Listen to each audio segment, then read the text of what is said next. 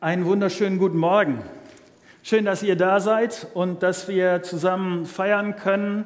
Es warten gute Sachen auf euch, nicht nur nachher beim Essen, sondern ich, ich hoffe und glaube auch jetzt durch das, was wir äh, gemeinsam durchdenken wollen und wo ich hoffe, dass ich euch ein, zwei Gedanken geben kann, die euch weiterhelfen an dieser Stelle. Ähm, bevor wir aber äh, uns mit der Bibel beschäftigen, mit ein, zwei Teilen davon, ähm, würde ich gerne mit uns nochmal beten. Und wenn das geht, dann steht doch gerne mit mir dazu auf.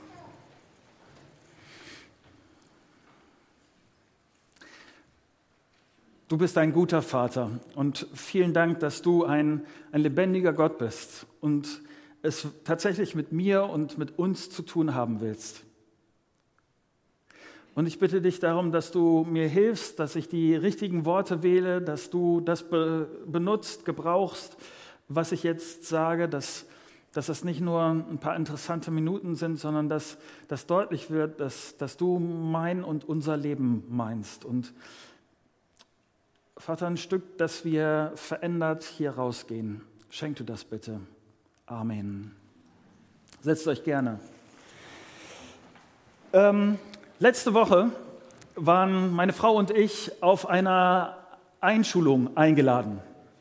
Und das war eine richtig äh, gute Sache. Ich habe viel Spaß gehabt. Es gab so einen Moment während diesem ganzen Kindergewusel-Dingens da in der Turnhalle, dass ich gedacht habe, Mensch, ist das lange her. Nicht nur, dass ich das dachte, weil das mit meinen Kindern schon so lange her ist, sondern auch, weil ich dachte, Mensch, so lange ist das auch schon bei mir her, dass ich äh, mal in derselben äh, Situation war. Und vielleicht ist das für dich völlig abwegig oder abstrus, aber äh, in solchen Momenten erwischt es mich, dass ich dann denke, du bist ganz schön alt. Und es ist schon viel Leben und dass ich anfange, ganz grundsätzliche Fragen zu stellen und äh, auch, auch mir Gedanken zu machen, was ist bis jetzt passiert?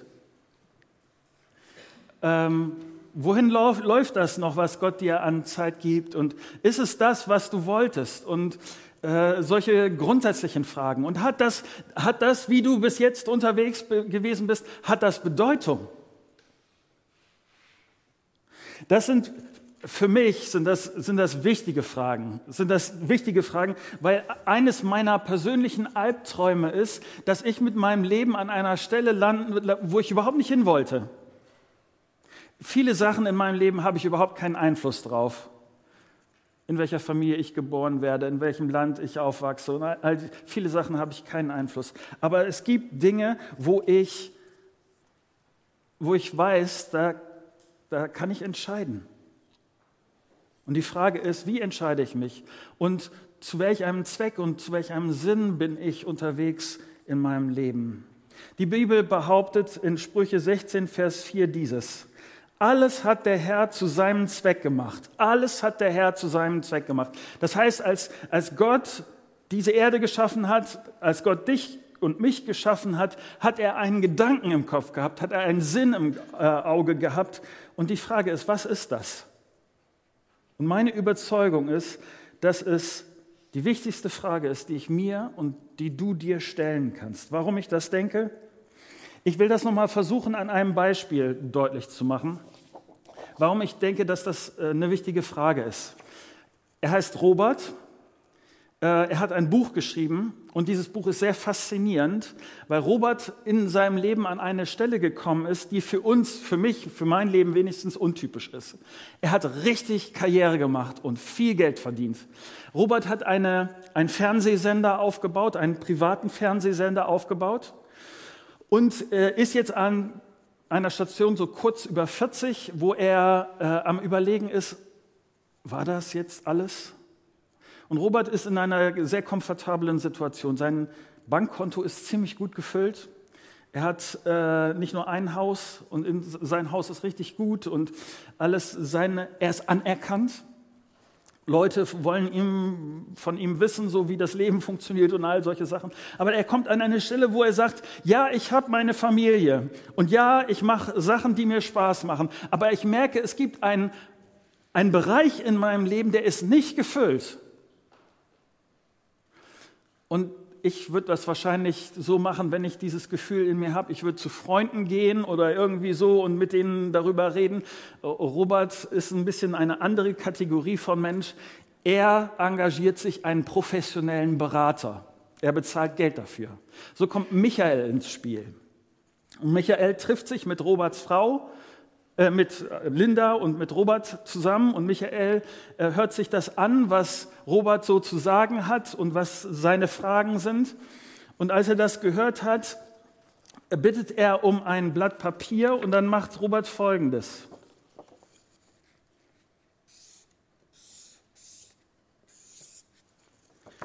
Robert malt ein Kästchen. Auf dieses Papier malt er ein Kästchen.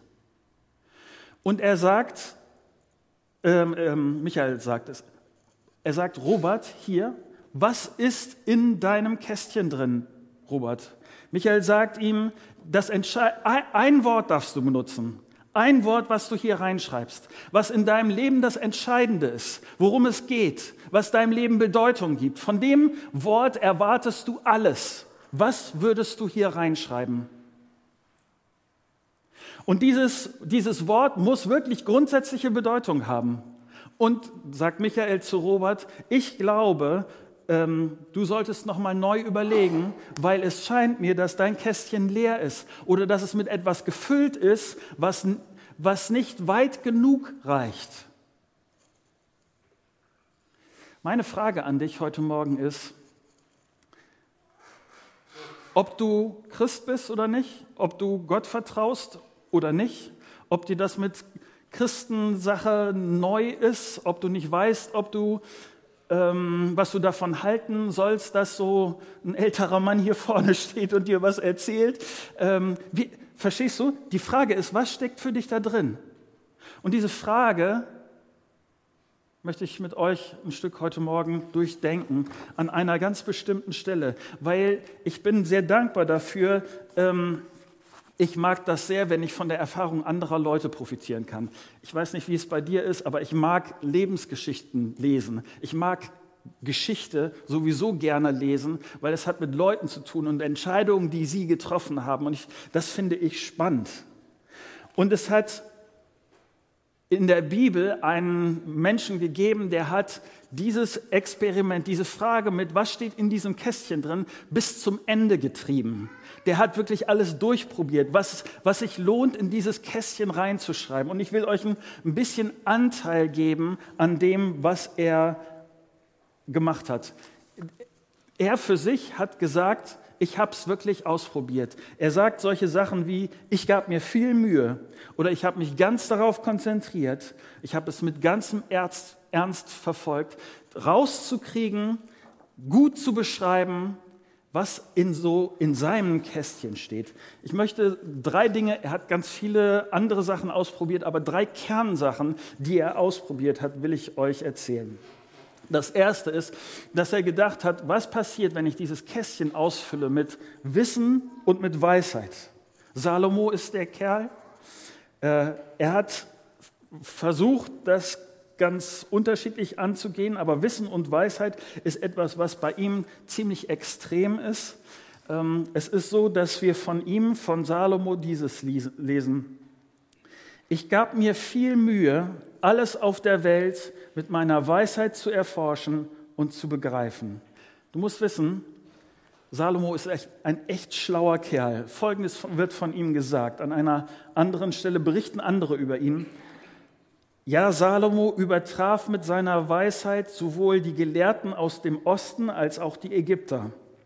Er war weiser als alle anderen Menschen, weiser sogar als Ethan, der Estrachiter als Heman und Alkol und Dada, die Söhne Maholz.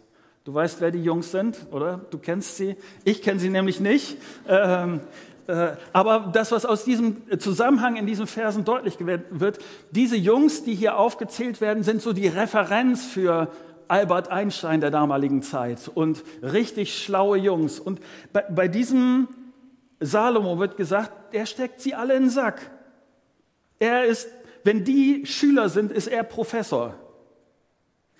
Es wird erzählt, dass Könige bei ihm vorbeikommen, bei Salomo vorbeikommen, die erstaunt sind darüber, wie schlau er ist, wie klug er ist.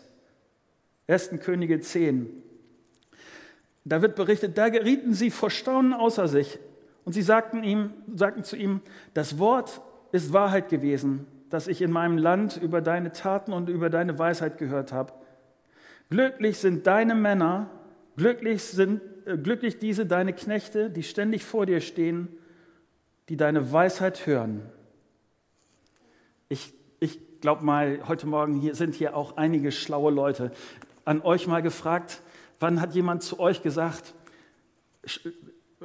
gesegnet sind, gut geht es deinen Arbeitskollegen, dass sie mit so einem schlauen Kerl oder so einer schlauen Frau wie dich äh, zu tun haben. Dann äh, verstehst du, das ist das, was, was hier über Salomo gesagt wird.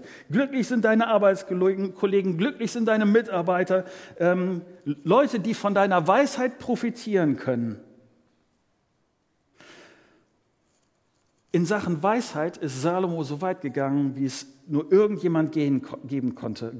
Er sagt, Ausbildung ist nicht verkehrt, aber am Schluss der Geschichte, wenn es um, um das Kästchen hier im Feld geht, am Schluss der Geschichte, ich habe versucht, das mit Weisheit auszufüllen, aber es bringt nichts.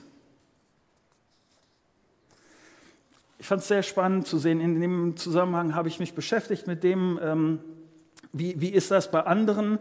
Ich hab, bin über einen Bericht gestolpert, dass ein Philosophieprofessor 250 Briefe an 250 Wissenschaftler geschrieben hat und sie gefragt hat, was ist der Sinn des Lebens?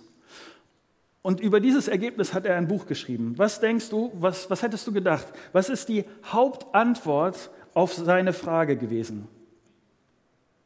Die Hauptantwort auf seine Frage ist, äh, ist gewesen, ich weiß es nicht. Er hat Briefe zurückbekommen, wo die Leute gesagt haben, wenn du das rausfindest, was der Sinn des Lebens ist, dann lass mich bitte daran teilhaben. Sag's mir. Ich will es gerne wissen. Ich möchte, ich brauche das. Was ich hier mit, diesem, mit dieser Salomo-Geschichte äh, sagen will, Salomo schreibt, dass Ausbildung und Wissen und Weisheit gut ist, aber es füllt nicht dieses Kästchen. Ich kann Professor so und so sein, ich kann Nobelpreisträger sein. Das bedeutet nicht, dass ich etwas Bleibendes, etwas Erfüllendes, etwas Zufriedenstellendes für mein Kästchen gefunden habe. Das Zweite, was er ausprobiert hat, ist Genuss und Lust. Ähm, über das schreibt Salomo dieses. Also sagte ich mir, versuch fröhlich zu sein und das Leben zu genießen. Salomo sagt, okay, ich, ich versuche wirklich jeden Spaß aus, jeden Genuss, alles, was Lust macht. Jedes Essen sagt er, dass er wollte. Er, er, er, hat riesige Partys geschmissen. Salomo kauft alles, was ihn irgendwie interessiert. Und Salomo hatte einen Sinn für Ästhetik, für Schönheit. Er wollte ein schönes Haus, er baute sich einen Palast das, was er gebaut hat, spottet jeder Beschreibung. Ich weiß nicht, wie dein Haus ist oder die Wohnung, in der du wohnst. Bei ihm ist es so, dass für seine Hütte haben die Leute 13 Jahre gebaut. Und es hat 150.000 Leute gebraucht, um das herzustellen. Was das sagen will, ist, das war richtig, das war ein schönes Ding. Darin konnte man sich wohlfühlen. Das war richtig und dann wird beschrieben, silberne Türstopper, äh, silberne Handtuchhalter, äh, unglaubliche Verzierungen. Alles, was man haben wollte. Und Salomo ist einen Schritt weiter gegangen. Salomo mochte Musik. Damals, es gab kein Spotify. Was macht Salomo? Egal Spotify, ich, ich äh, engagiere mir hier mein ganzes eigenes Orchester. Leute haben bei ihm neben seinem Haus gewohnt. Jedes Instrument war vorhanden und Salomo hat Schnipp gemacht und die besten Bands und was auch immer sind bei ihm aufgetreten. Es ging nicht besser zur damaligen Zeit. Salomo mochte diese schönen Dinge. Er sagt, ich habe mich mit schönen Sachen umgeben und ich bin kein Stück weiter. Er schreibt Prediger 2, Vers 3, da nahm ich mir vor, mich mit Wein zu berauschen und so richtig so zu leben wie die Unverständigen. Er sagt, okay, ich, ich hätte beinahe, darf man das sagen als Pastor? Ich hau mal richtig auf die Kacke. Ähm, ich gehe auf Sauftour, ich betrink mich und ich probiere Drogen aus oder was es auch immer ist. Ich versuche, ob darin, ob die in, in diesem Genuss das drin steckt, was ich suche. Salomo hat es in Sex versucht. Salomo hatte tausend Frauen und Nebenfrauen. Salomo hat sich wirklich ausgelebt, die Palette, um rauszukriegen, ist das das, was dieses Kästchen füllt. Und zusammengefasst lässt sich das so sagen, äh, Prediger 2, ich gönnte mir alles, was meine Augen begehrten und erfüllte mir jeden Herzenswunsch. Ich sah es, ich wollte es, ich hatte es, ich erlebte jeden Nervenkitzel, ich kaufte jedes Spielzeug. Ihn interessiert kein Preis oder was die Leute von ihm dachten. Er hatte keine moralischen Skrupel. Er ist den Weg zu Ende gegangen, ein Weg, den viele so nicht gehen können, aber er hat es ausprobiert bis zum Schluss. Und wenn Salomo zurückblickt, dann stellt er dieses fest. Prediger 6, alles Mühen des Menschen ist für seinen Mund und doch wird seine Begierde nicht gestillt. Das Loch in mir bleibt, das Kästchen ist ungefüllt. Kennst du das? Dass man denkt, wenn man sich dann vergleicht oder wenn man dann unterwegs ist, ich, ich könnte es immer noch besser haben. Ein schöneres Haus, einen besseren Beruf, einen freundlicheren Arbe äh, äh, Partner, weniger Arbeit, mehr Urlaub. Und Salomo sagt, probier das alles aus, aber du wirst sehen, es füllt das Kästchen in dir nicht aus. Das dritte. Salomo hat es mit Erfolg und Ansehen versucht ich sage mal so, jeder ist ein Stück Kind seiner Zeit. Heute setzt du dich, ich sage mal, für die Umwelt ein und bist so erfolgreich. Oder du spielst in einer Serie bei Netflix mit und die äh, Serie ist beliebt und so wirst du erfolgreich. In Salomos Zeit sieht Erfolg und Ansehen so aus. Prediger 2 sagt Salomo von sich, ich schuf große Dinge. Für Salomo bedeutet Erfolg und Ansehen, er wurde der größte König Israels, er dehnte sein Land aus. Israel war zu keinem Zeitpunkt so sicher wie zu Salomos Zeit. Israel war wirtschaftlich so erfolgreich wie noch nie. Es hatte eine große Wirtschaftsflotte. Salomo baute zwei große Handelsstraßen aus. Und das Ergebnis war, 25 Tonnen Gold pro Jahr konnte er sich einstreichen. Ich weiß nicht, ob du eine Vorstellung davon hast, was, was das bedeutet. Das ist richtig Geld. 1. Könige 10, Vers 23, Salomo übertraf alle Könige der Erde an Reichtum und Weisheit. Salomo war riesenerfolgreich. Ganz Israel sah auf ihn. Er hatte Macht, militärisch, wirtschaftlich, politisch, bildungsmäßig. 1. Könige 10, Menschen aus aller Welt kamen zu ihm, um etwas von der Weisheit zu hören, die Gott ihm gegeben hatte. Erfolg bedeutet auch, die Leute kommen, äh, jetzt im übertragenen Sinne, zu, zu ihm, rückten den Stuhl ran, um von ihm zu hören. Angela Merkel, Bill Gates, Yogi Löw, Ed Sheeran, Jan Böhmermann, alle zogen zu, zu Salomo, um von ihm zu hören. Was hat er zu sagen? Ansehen und Erfolg. Prediger 4. Noch etwas Sinnloses habe ich in dieser Welt beobachtet. Manch einer lebt völlig allein, niemand ist bei ihm, auch einen Sohn oder Bruder hat er nicht. Trotzdem arbeitet er ohne Ende und ist nie zufrieden mit seinem Besitz. Aber für wen mühe ich mich dann ab und gönne mir nichts Gutes mehr? Das ist doch kein Leben, so vergeudet man nur seine Zeit was, was hier mitschwingt, ist, mein Kästchen ist nach wie vor leer. Es muss etwas Wichtigeres geben. Und er stellt fest, In diesem Kästchen muss etwas stehen, was in meinem Leben von Bedeutung ist, das, was aber auch über mein Leben hinaus von Bedeutung ist. Und ähm, Salomo äh, sagt das sehr deutlich, Prediger 12. Sein Ergebnis daraus ist, denk schon als junger Mensch an deinen Schöpfer, bevor die beschwerlichen Tage kommen und die Jahre näher rücken, in denen du keine Freude mehr am Leben hast. Du fürchtest dich vor jeder Steigung und hast Angst, wenn du unterwegs bist. Dein Haar wird weiß, mühsam schleppst du dich durch den Tag und deine Lebenslust schwindet. Dann trägt man dich in deine ewige Wohnung und deine Freunde laufen trauernd durch die Stra Straße.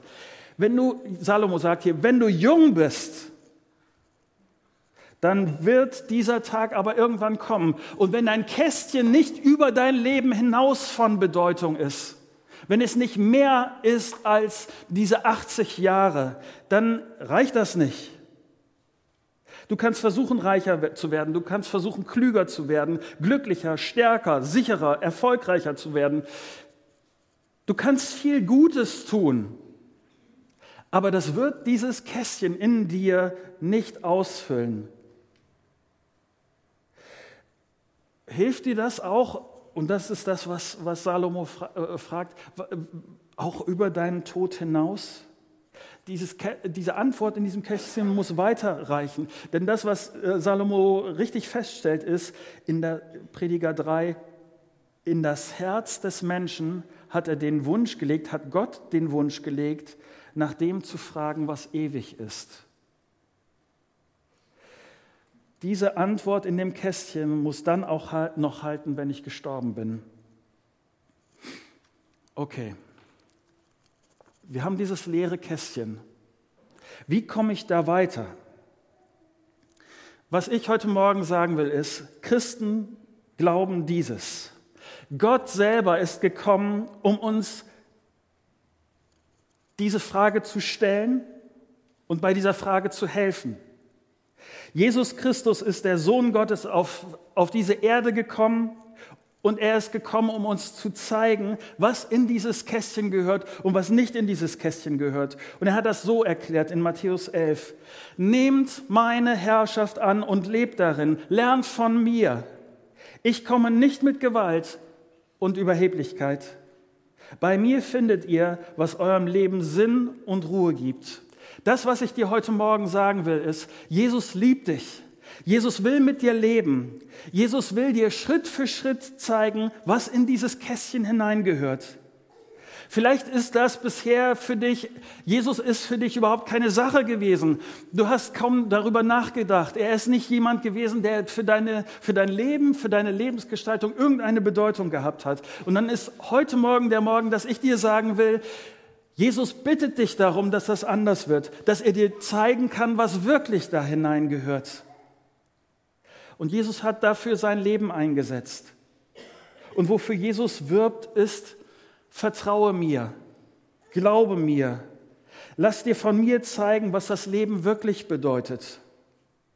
Hier in diesem Vers, hier in Matthäus sagt Jesus, bei mir, sagt er von sich, bei mir findet ihr, was eurem Leben Sinn und Ruhe gibt. Deshalb geht es zuerst darum,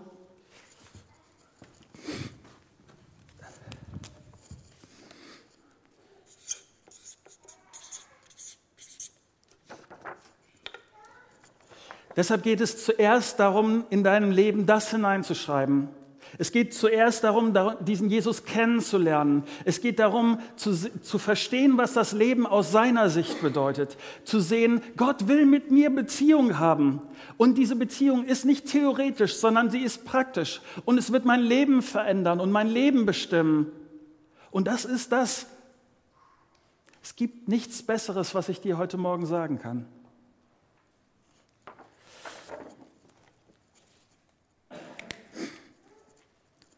Ich will dir Mut machen, wenn das heute Morgen alles für dich neu ist und ähm, überraschend vielleicht, irritierend.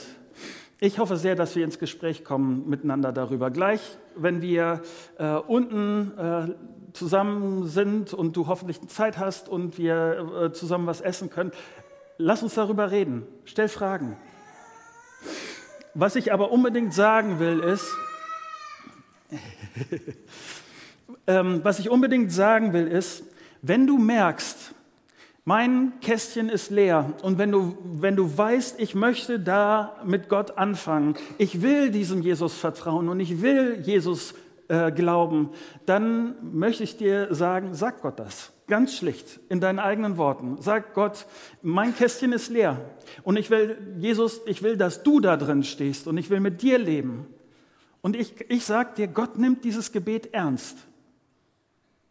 Ich will noch etwas Zweites sagen und das betrifft euch, die ihr an dieser Stelle mit, mit Jesus unterwegs seid. Es ist ja nicht so, dass Weisheit und Genuss und Macht und all diese Dinge, ähm, dass diese Dinge äh, keine Rolle spielen in unserem Leben. Das sind Sachen, die, die versuchen, in meinem Kästchen Platz zu finden. Und die große Gefahr ist, wenn du mit Jesus unterwegs bist, die große Gefahr ist, dass Jesus aus dein Kästchen rausgedrückt wird. Dass du dich mit anderen Sachen beschäftigst als das, was, was Jesus wichtig findet. Dass du nicht mehr bei ihm in der Schule bist und von ihm lernst. Dass du dich mit, dass zentral die Dinge anders sind als das, was, was Jesus für dein Leben will. Und dann möchte ich dir sagen, es führt zu nichts. Es zieht neue Leere in dein Leben ein. Und ich will dir sagen, es gibt Hoffnung. Nämlich Hoffnung, dass du wieder zurückkommst zu Jesus und dass Jesus wieder dein Leben ausfüllt. Dass du Jesus sagst, ja, ich war auf einer falschen Spur und ja, ich habe dich aus meinem Kästchen rausdrängen lassen und ich will es anders und ich will es wieder mit dir. Und Jesus freut sich darüber. Vielleicht ist heute Morgen so ein Morgen, wo du sagst, ja, ich möchte das anders, als es gerade läuft. Und lass dir sagen, Jesus freut sich darauf, wenn du mit ihm ins Gespräch kommst und ihm sagst, hier ist mein Leben. Soweit.